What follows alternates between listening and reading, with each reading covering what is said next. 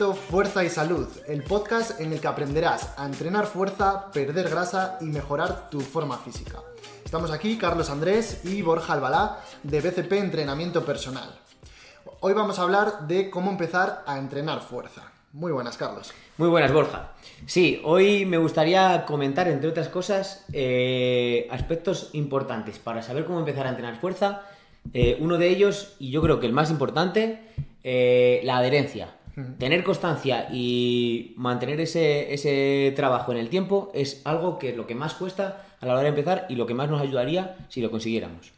Sí, al final eh, es más importante mantener el hábito de hacer ejercicio en el tiempo que hacer mucho eh, un- durante un mes, dos meses y abandonarlo. Como vamos a conseguir resultados es manteniéndolo en el tiempo aunque hagamos algo menos. Un truquillo muy sencillo para poder eh, em, conseguir eso sería la de eh, ir haciendo esa, creando esa adherencia progresivamente. Es decir, no queremos empezar con muchos entrenamientos semanales o con sesiones muy largas eh, de inicio, sino lo que podamos hacer y que lo podamos llevar a cabo y a medida que vayamos realizando trabajo podemos aumentarlo.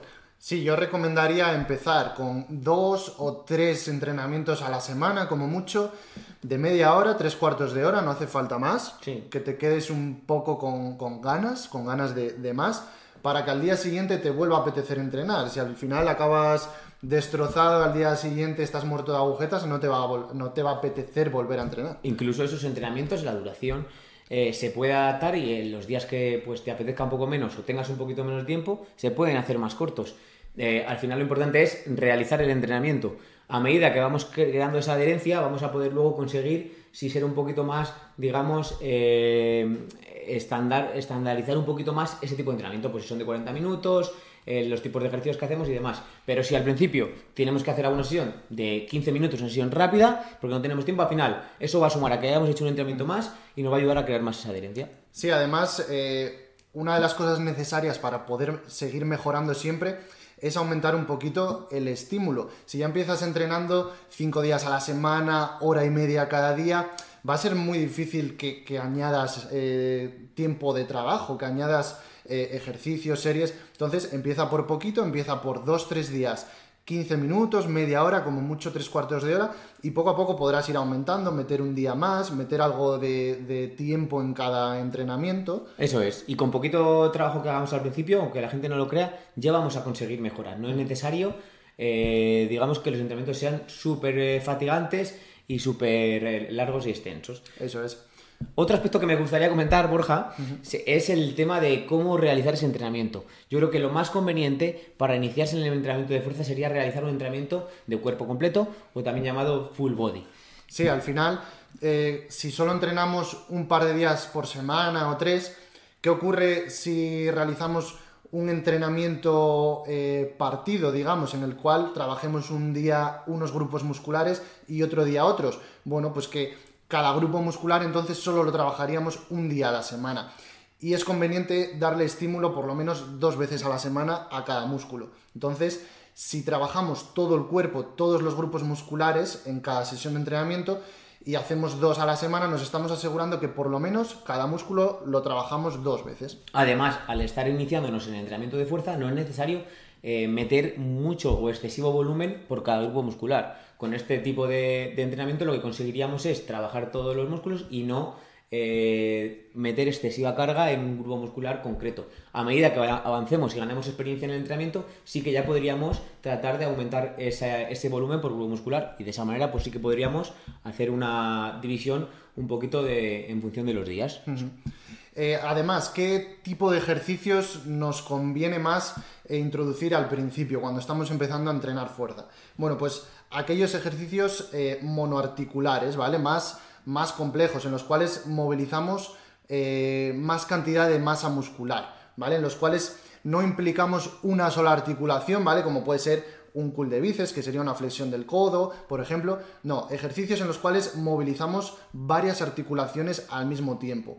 ¿Por qué? Porque como vamos a entrenar poquito tiempo y pocos días, nos conviene más este tipo de ejercicios para trabajar más cantidad de músculos y más cantidad de masa muscular. Eso es, es un entrenamiento más completo, de manera que con poquito tiempo que hagamos y con pocos ejercicios vamos a, como ha dicho Borja, a incidir en mucho, mucha cantidad de músculos. Y otro aspecto muy importante es que al hacer estos ejercicios vamos a, sobre todo, a incidir también en la parte técnica, la parte de control motor que nos interesa sobre todo mejorar al principio.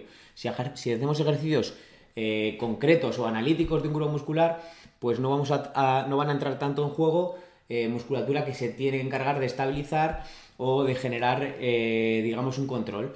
Entonces, de esta manera vamos a mejorar a nivel técnico, vamos a aprender a movernos, digamos, por decirlo de alguna forma, y vamos a conseguir en menos tiempo trabajar más musculatura.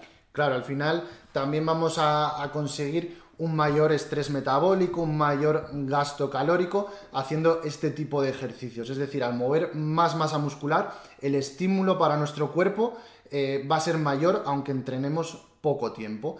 Eh, y además, ¿qué tipo de ejercicios, Carlos, nos conviene más realizar cuando estamos empezando?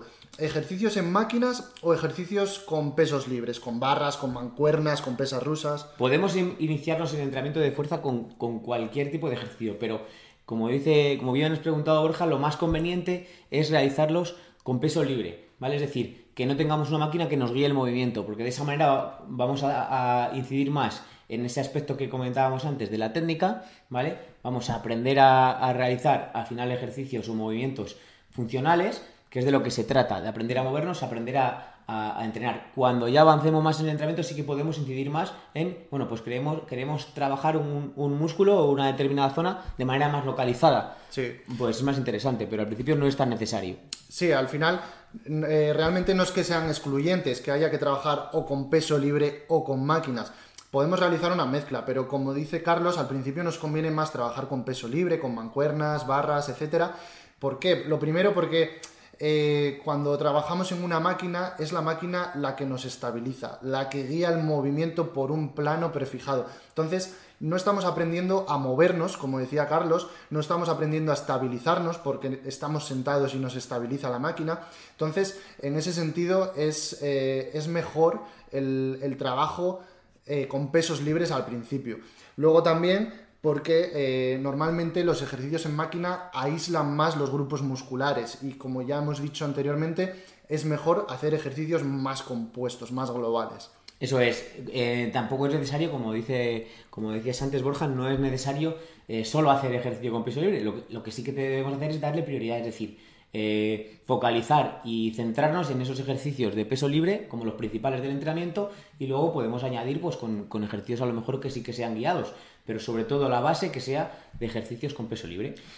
Eh, vale, una cosa que hay que tener clara es que el ejercicio de fuerza, y especialmente con peso libre, es quizá eh, complejo al principio por porque bueno, hay que aprender bien la técnica. El ejercicio de fuerza es muy seguro, pero siempre que se haga bien. Eh, entonces, bueno, es interesante tener a alguien que nos enseñe la técnica, que, nos enseñe a movernos. En este sentido, sí conviene, eh, bueno, pues trabajar con un profesional que, que, nos pueda guiar un poco, por lo menos al principio, hasta que sepamos ya más o menos realizar la técnica de los principales ejercicios, etcétera, y tengamos más o menos una estructura de trabajo clara. Eso es. Y el entrenamiento de fuerza es algo que todo el mundo puede y todo el mundo debe hacer. Y es algo que, bueno, yo creo que en la conciencia de la gente está un poquito que como que es algo peligroso, como que es algo solo para gente que está en forma, solo para deportistas, y es todo lo contrario. Nos va a venir bien a, todo, a todos los aspectos, eh, en cualquier ámbito, y todo el mundo lo puede realizar. Lo que pasa que es como cualquier otra cosa, si no sabemos cómo realizarlo, si no sabemos realizarlo bien, pues no vamos a progresar tanto, no vamos a hacerlo correctamente y demás. Pero es como el que va a practicar cualquier tipo de disciplina, ya sea deportiva o, o de otra índole, y no sabe hacerlo, pues al final va a decir, yo esto no me sale, pues el entrenamiento de fuerza es exactamente igual. Si tenemos un profesional o una persona que nos guíe y nos enseña, vamos a aprenderlo además de manera muy fácil, intuitiva, porque al final estamos hechos para, para estar en movimiento y cuando realmente nos exponemos a ese movimiento nos damos cuenta de que realmente eh, lo cogemos enseguida, no es algo complejo, digamos, para lo que nos cueste adaptarnos. Sí, bueno, más o menos hasta aquí lo que os queríamos contar. Con estos consejos yo creo que vais a poder empezar a entrenar fuerza de forma eficiente y segura. ¿Vale? Así que nada, lo dejamos aquí. Sí, bueno, eh, me gustaría añadir, por resumir, que quede claro, eh, importante tener una adherencia al principio, tener constancia. Empezar por poquito trabajo e ir aumentando progresivamente. sesiones en, en las que trabajemos el cuerpo completo ¿vale? Ejercicios eh, Compuestos o, o multiarticulares. multiarticulares y darle prioridad a entrenamiento con peso libre, ¿vale? Con barras, con mancuernas, eh, con gomas, con que no esté guiado por una máquina. Empieza por estos consejos y verás cómo irás mejorando poco a poco. Eh, si crees que te ha venido bien este contenido, suscríbete que iremos subiendo mucho más contenido de este tipo. Hasta luego. Hasta luego.